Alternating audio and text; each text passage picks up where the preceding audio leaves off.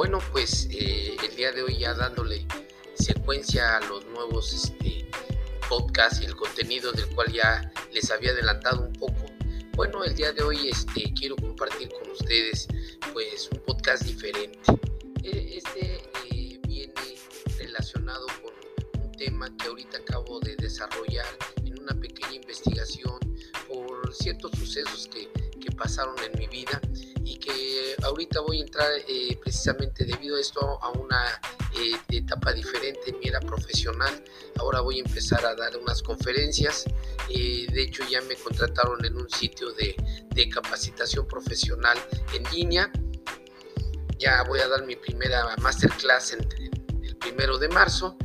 Y eh, referente a las conferencias, bueno, pues ya también estoy programado en algunas instituciones públicas de aquí de mi país, donde pues voy a comenzar este, a, dar este tipo de, de conferencias en donde estoy llevando temas que he estado investigando y que son muy diferentes a todo lo que normalmente se habla, ya que pues yo también desarrollo esas inquietudes como todos de cuestiones que, de las leyendas urbanas sobre todo, ¿verdad? Y pues eh, me quedo con la duda y investigo, leo y lo que ya la preparación que tengo. Bueno, el día de hoy les voy a compartir un fragmento de, de la, una de las ponencias que voy a dar referente a salud y el ejercicio. Ok, eh, esta ponencia dura cuatro horas. Yo se las voy a tratar de resumir. Es probable que lo haga en unos dos o tres episodios. Voy a tratar de que no se alargue mucho, pero se las quiero compartir porque es muy interesante. Ok, bueno, este, esta, esta ponencia eh, yo la, yo la, este, la estuve yo pensando ya que eh, debido a los sucesos que les estaba yo comentando, de una persona muy cercana a mí, que era mi suegro, pues él era una persona que ya tenía 70 años, pero toda su vida había sido deportista. Era nadador de alto rendimiento, incluso en, las Olimpiadas de Australia él participó, tiene cinco este, eh, récords nacionales eh, a, nivel másters y pues obviamente en la juventud y todo esto. Entonces, realmente él, él era una persona muy sana, no, no, no, no fumaba, no tomaba y se dedicaba al deporte y pues de repente en una, después de una de las competencias nacionales le, vino un dolor de cabeza, se desmayó, y le resultó este, un tumor cerebral y se murió en un mes. Y así sucesivamente he estado viendo casos de deportistas como este. Otro de los casos es una persona que yo conozco muy sana, que yo entreno y así no fuma, no toma, hace mucho ejercicio, lo entrenó con Tabata y de repente empezó a tener dolores de cabeza, se fue a hacer unos análisis y resultó que tenía enfermedades muy graves. Entonces dices, bueno, pues, ¿qué es lo que está pasando? ¿No? Porque este tipo de gente que se supone que está sana, amén de las personas que también les dio coronavirus y que pues siendo personas muy sanas, pues pagaron con su vida, ¿no? Y, este, y ahora sí, bizarramente, personas que, que, eran este, muy viciosas, pues no, no, no ellos eh, vivieron, ¿verdad? Entonces yo dije, bueno, ¿a qué se debe este efecto? ¿Por qué a este tipo de personas les pasa esto? Entonces yo empecé a recopilar este, eh, fragmentos, este, a investigar de acuerdo a lo que yo sabía y saqué unas conclusiones que al final pues ustedes tendrán la mejor opinión, ¿ok? Bueno, vamos a, voy a comenzar con, este, con esto, ¿ok?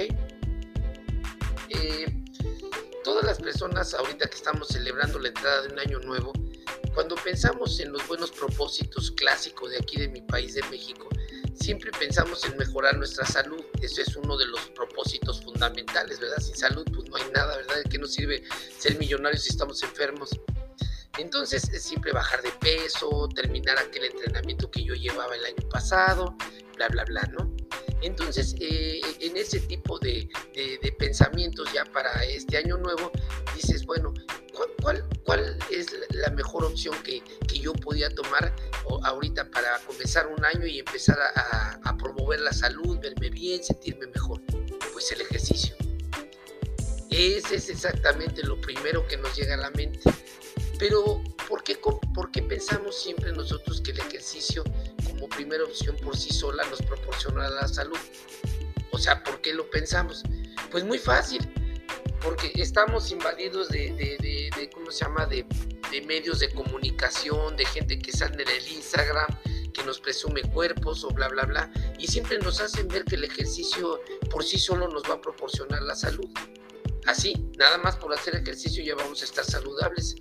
Entonces yo creo que aquí se guardan muchos mitos que, que precisamente mi investigación toca, porque el, ejercicio por sí solo no, no promueve esto. O sea, su, su impacto en la salud es abajo de un 40%. Entonces, vamos a ver. ¿Por qué pensamos en el ejercicio? ¿Cuáles son las razones más comunes? La primera es sentirnos bien. Obviamente el ejercicio libera energía, libera estrés y pues nos sentimos mejor, las endorfinas. No nos enfermamos, o sea, somos menos susceptibles a tener algún tipo de enfermedad, sobre todo viral, porque pues obviamente el sistema metabólico y inmunológico trabajan de mejor manera. Tener un cuerpo atlético que se da como un plus, ¿verdad?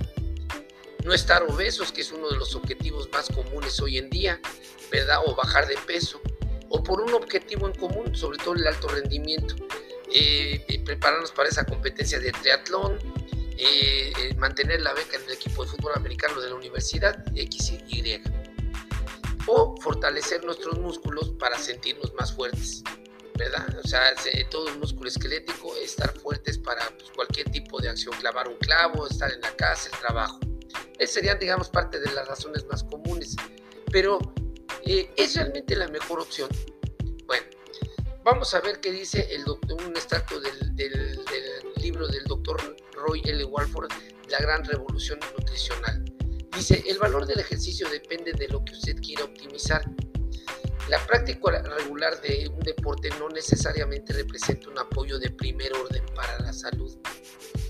Sin embargo, el ejercicio puede resultar divertido, generalmente te hace sentir bien, te ayuda a eliminar el estrés y la depresión, contribuye a que se dé un mejor metabolismo.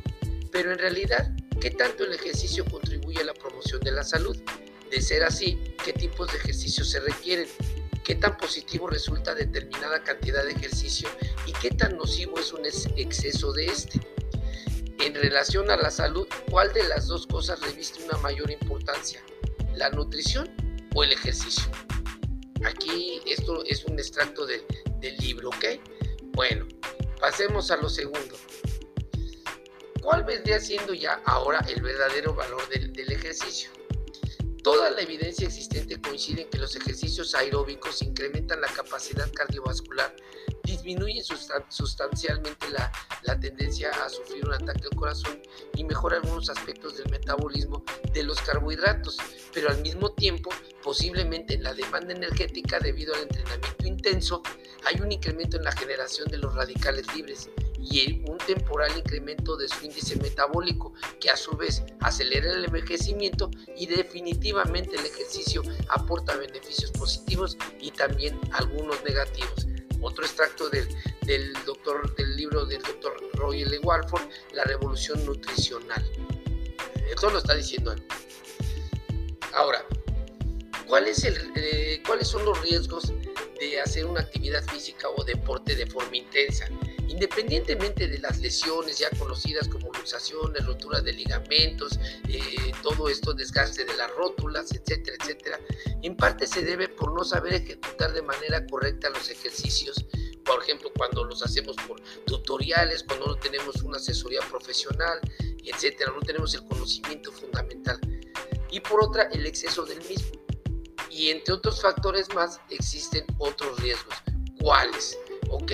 La generación y exceso de radicales libres, ¿cómo es esto? Muy sencillo, nuestro cuerpo genera constantemente radicales libres al producir energía, desde la vital y obvio al realizar cualquier actividad. Y entre más intensa sea la actividad, más radicales libres se generan. Y si el cuerpo no tiene los suficientes elementos para erradicarlos, puede provocar severos daños a la salud, empezando por el envejecimiento prematuro o la pérdida de la salud. ¿Cómo funcionan los radicales libres? Les voy a poner un ejemplo. ¿sí? Es como una planta nuclear de luz, sea, de energía eléctrica. Cuando se, cuando se produce la energía en este tipo de plantas, también a la misma, en la misma forma se, se generan los, los desperdicios de esta misma energía, llamados basura radioactiva. Y entonces estos, estos, estos, estos este, residuos tienen que ser manejados con mucha cautela porque son altamente peligrosos para nosotros. De hecho, ahí está el caso de Chernobyl o de Fukushima, ¿sí?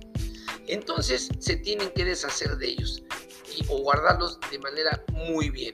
¿verdad? Ahora, lo, mismo pasa en tu cuerpo. Cuando se genera la energía, se están eh, liberando también estas sustancias que se llaman radicales libres, ¿ok? Bueno, ¿por qué? Aquí nos detenemos un momento porque les vuelvo a repetir. Eh, en, en la primera parte, en donde estoy hablando de esto, aquí en mi, en mi, país, en México, eh, eh, el ejemplo de una, de, una, de una leyenda urbana.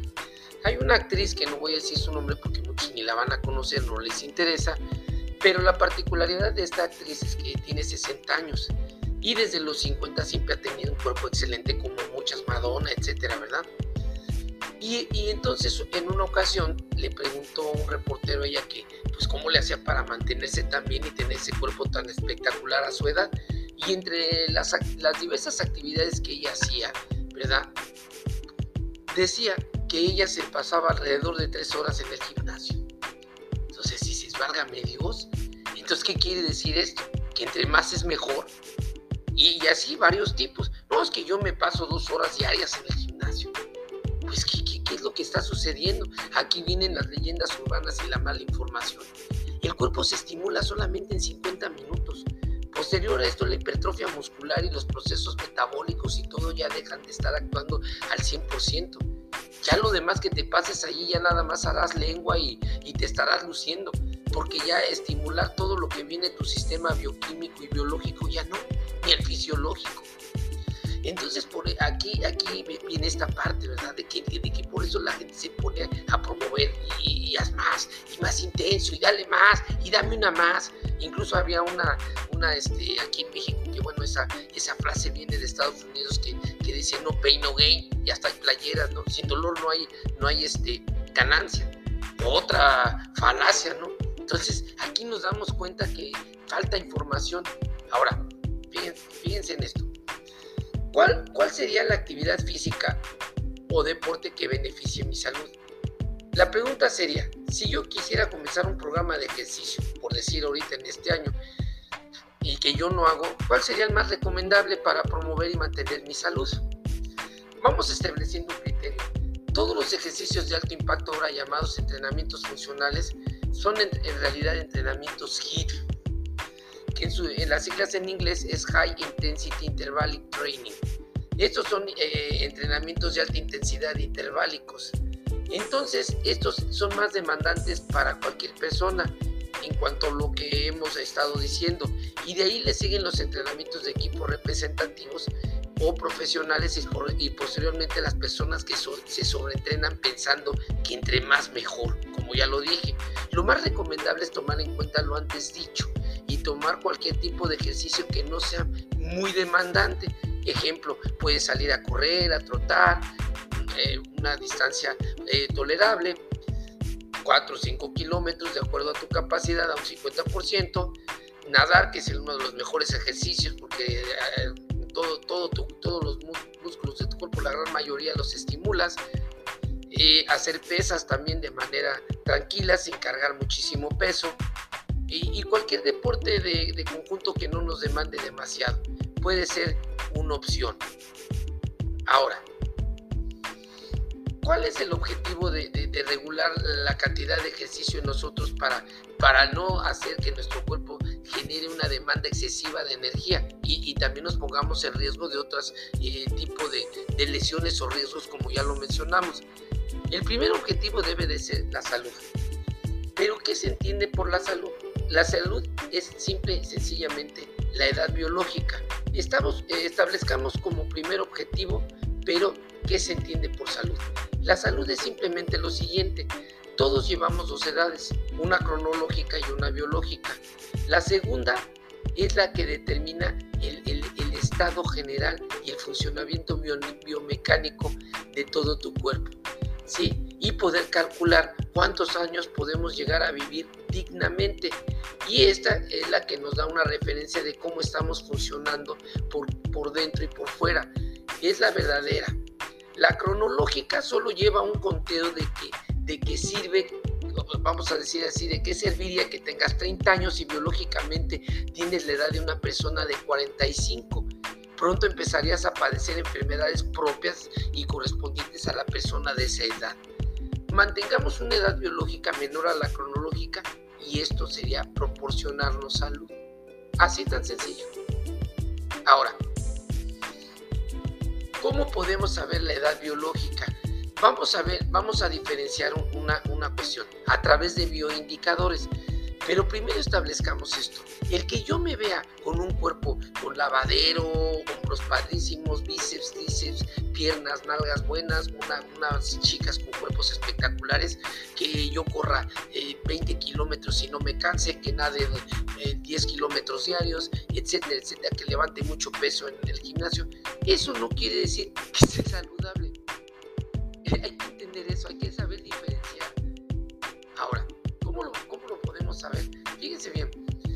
la edad funcional es la capacidad vital, o sea, para vivir. Y aquí lo vamos a ver de otra manera.